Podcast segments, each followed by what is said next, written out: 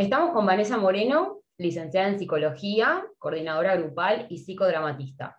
Con ella vamos a estar hablando sobre la construcción de estereotipos de género en las masculinidades deportivas y sobre la salud mental. ¿Qué entendés vos por estereotipos de género? Bien, por estereotipos. En realidad son como construcciones sociales y culturales que se han transmitido históricamente, creo que desde que existe la civilización, si se quiere, eh, en la cual eh, estos estereotipos van marcando una manera de ser, de estar y de convivir en sociedad, y de cómo debemos ser. Eh, en su momento podemos pensar solo en cómo ser hombre, cómo ser mujer, pero hoy por suerte podemos hablar de otros estereotipos, ¿no? de, otros tipos de ser en este momento. O sea, un poco los estereotipos, para mí, por lo menos, y, según las concepciones que hay, tiene que ver con eso, con, con, lo que se manda de cómo debemos ser socialmente y de cómo debemos manejarnos y demás, ¿no? Esa es un poco la, la idea que, yo tengo. Este año, evidentemente, ha sido un año muy eh, relevante en lo deportivo. ¿no? Y nada, con los Juegos Olímpicos, en el fútbol, la Copa América. En Argentina, bueno, el fútbol es una parte muy, muy importante eh, de la cultura. Y bueno, teniendo en cuenta que la cultura eh, también es una cultura machista, digamos, nos rige una cultura machista, eh, y que las construcciones y que la comunicación es una construcción social de sentidos que también se articula con la cultura y con la sociedad. Eh, ¿Cómo crees que juegan eh, los medios de comunicación en la construcción de estereotipos de género en las masculinidades del fútbol específicamente? En realidad son, determinantes, porque no es que ni siquiera son eh, que condicionan, son determinantes. Si uno escucha eh, o se pone por ahí con atención a mirar algún programa televisivo, si se quiere, como para hacer un foco en eso, incluso los periodistas o los reporteros o quienes encaran esa función, eh, primero que la mayoría son hombres. Mm. O sea, muy pocas veces se incluye la figura de una mujer que tenga que ver en el ámbito deportivo esto ya nos habla de los estereotipos, ¿no? Ya arrancamos de que las mujeres no podíamos hablar de fútbol, no teníamos ni idea de lo que era el fútbol, no teníamos lugar en ese mundo. Entonces, eh, primero que si uno ve esos planteles, la mayoría son varones, y después son varones construidos con una masculinidad hegemónica, donde eh, prima la cuestión de, eh, del ser hombre desde los estereotipos de género de ser hombre poderoso, de generar dinero, de ser fuerte, de sostener una familia, de ser proveedor, ¿no? Y de mantener una imagen social que, que, sea consonante con todo eso que se plantea.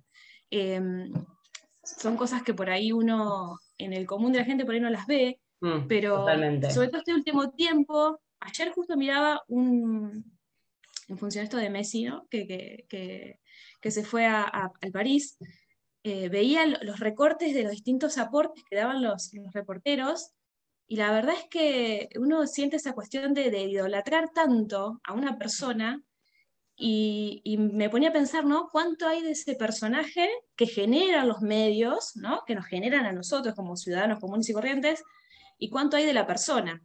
Y ahí es donde está, donde yo veía esto ayer cuando escuchaba, eh, que cuando dejamos de lado la persona, eh, nos olvidamos de todo el componente que tiene. Es mm. una persona que siente, que se angustia, que tiene proyectos, que tiene sueños, que tiene metas, que está atravesado por los estereotipos de género y que tiene que mantener una figura. Y veía eso, ¿no? Como en Messi, como esa persona, eh, como ese personaje, ¿no? Vamos a hablar de un personaje que es el televisivo, el, que, el, personaje famoso, de esa figura intachable. Padre de familia, con su familia em, sumamente armada, ¿no? La familia de mujer, varón e hijos. ¿no? Esa mujer que es de su pareja o su compañera que es eh, espléndida en su forma de ser y presentarse socialmente. O sea, todo eso y la cantidad de memes que circulan incluso por las redes sociales de ella, de sus hijos. ¿No? El tema, sí, circuló muchísimo el tema de que ella le daba un pañuelo porque él estaba llorando, esto también, de que, ay, él llorando eh, enfrente de un montón de cámaras, y ella que le da un, una, digo, una actitud súper humana que va más allá de que sean pareja y, bueno, Igual, hago un aporte ahí con respecto justamente a, Messi, más allá del personaje, hay una cuestión muy humana en él y aparentemente está como muy... Recontra, re. Sensible, ¿no? Como que por ahí rompe un poco con esos estereotipos de otros jugadores, ¿no? Como que rompe un poco. Y también se lo eh, permiten. Sí. Y lo respetan. Sí, lo respetan porque eso, porque por ahí hay otros que, no. Y bueno, justamente de esto habla la siguiente pregunta, que es, bueno, eh, este último tiempo han salido muchísimas declaraciones sobre casos de depresión en, los futbolistas que han culminado en, suicidios, digamos, digamos en lo peor. Eh, en un momento por ahí esto nos impacta, o sea, como al principio impacta, es como fuerte, pero eh, esto que decís, por ahí si lo indagas un poco, ¿considerás que eh, los estereotipos que se construyen en torno a estas masculinidades afectan a la salud mental? Totalmente. O sea, es que hace muy poquito tiempo un amigo, compañero de laburo y una persona que está muy vinculada al ámbito del deporte, eh, desde toda su vida, eh, a veces cuando tenemos así como conversaciones un poco más profundas, ¿no? donde le sale el machirulo pero lo puede dejar de lado, eh, él me decía, yo, nosotros somos víctimas también del patriarcado. Recontra, recontra. Eh, y a veces hay, hay hombres, ¿no? Hay personas que pueden hacer ese insight de decir, no, pero para, a mí también esto me está afectando, a mí también esto me, pesa de alguna manera. Pero bueno, están como en esta polaridad de o me pesa y me pongo un poco más sensible y soy un poco más consonante con esta realidad, pero tampoco puedo dejar este personaje, ¿no? Esta, masculina. Respecto a la salud mental y los estereotipos, la verdad que está como, eh, es transversal. Para mí los estereotipos en la salud mental es transversal, en el sentido de que por ahí uno si trata de ver cuáles son las patologías más predominantes en hombres y en mujeres, eh, no tenemos tantos pacientes hombres que lleguen al consultorio o que lleguen a, a, un servicio de salud mental. Y eso o sea, tiene que ver principalmente con que la mayoría de los varones no creen en, la psicología, en la salud mental, ¿no? Como que son máquinas, máquinas a reactor que tienen que seguir, seguir y responder, donde no hay posibilidad de indagarse, de preguntarse, de ver qué les interesa, qué quieren ser. A nivel distinto al de las mujeres. Las mujeres se repreguntan, se replantean, se, se separan, no quieren tener hijos, deciden abortar, digamos, es como en otro nivel.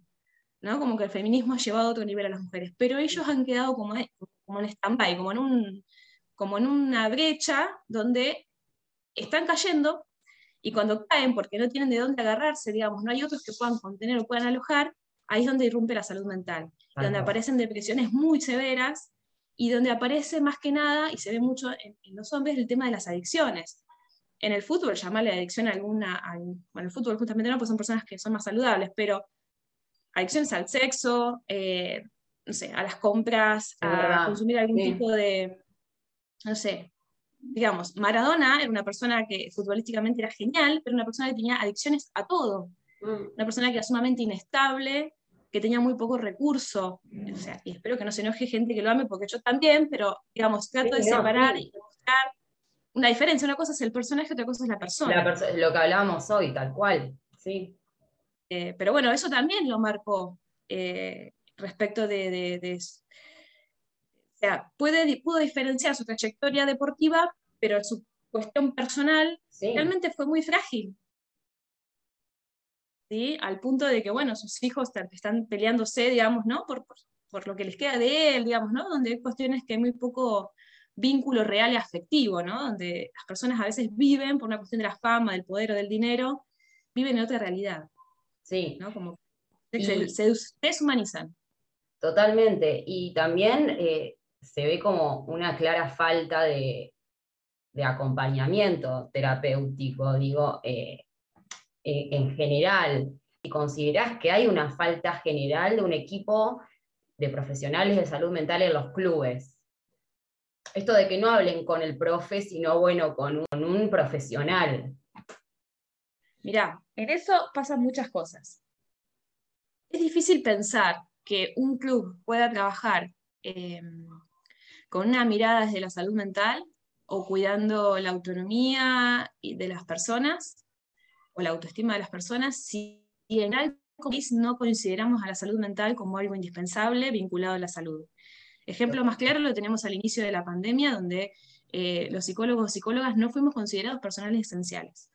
Mientras que la sociedad en sí estallaba ¿no? en, crisis de distintos colores, distintas temáticas, porque eran social, económicas, culturales. O sea, había una crisis total que los resultados, estamos viendo hoy, yo veo personas estalladas en el consultorio, básicamente. ¿no? Donde todo eso fue haciendo como una huella y hoy tenemos personas literalmente estalladas.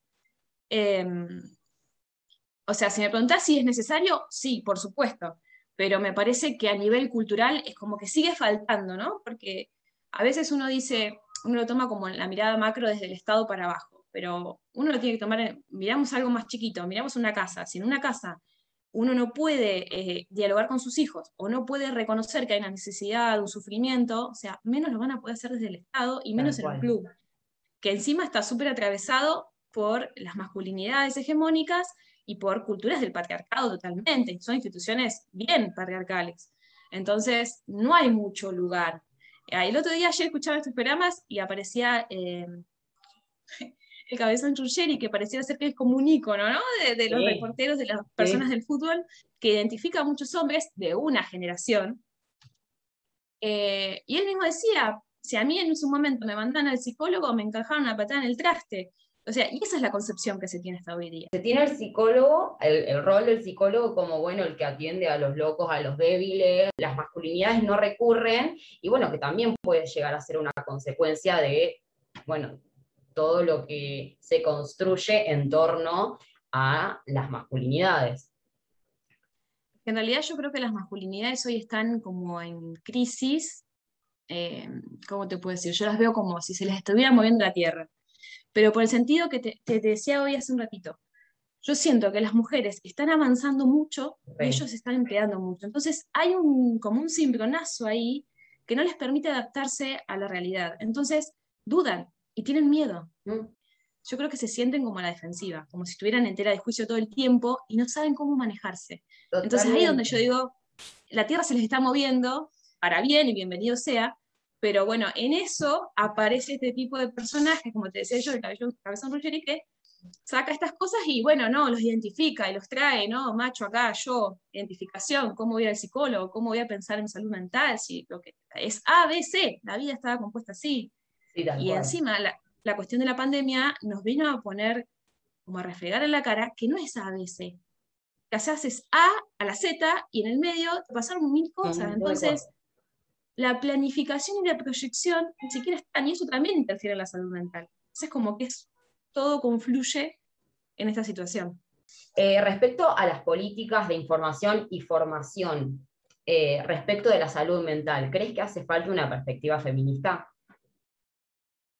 Sí, o sea, mira, para darte un ejemplo, yo egresé hace 10 años. O sea, si te pones a pensar, soy una psicóloga relativamente eh, nueva, entonces, todo lo que uno se formó, todo lo que uno fue pensando, hay, una realidad que te supera.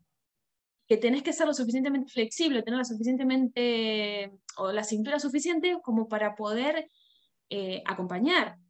Porque en definitiva se trata de eso. Nunca se habló en mi formación ni de perspectiva de género, ni de feminismos, ni de nada. O sea, esto es tan reciente eh, que quizás ustedes, las que están cursando ahora, puedan empezar a ver las teorías con otros ojos. De hecho, hoy se están replanteando las teorías desde otro lugar. Entonces, eh, como que la gente que hoy está laburando, está en territorio, le es difícil pensar desde una mm, política feminista, porque no estamos formados para eso. O sea, y esto es una cuestión de, si la facultad no te lo impone, o por lo menos no te lo deja picando, no te deja la pregunta habilitada, o sea, lo tienes que hacer vos en tu día a día. Y eso ya es una cuestión personal.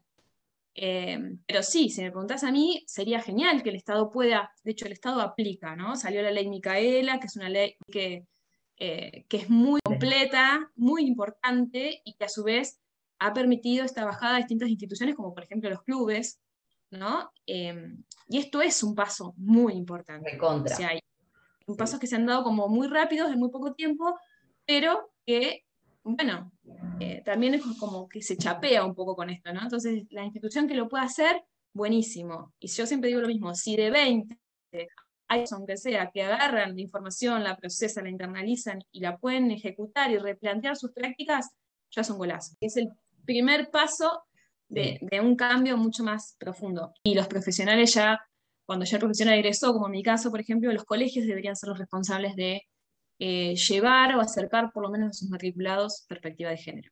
Porque ya no se puede lograr sin perspectiva. Bueno, Vane, agradezco mil el tiempo. No, no hay problema. Muchas, muchas gracias.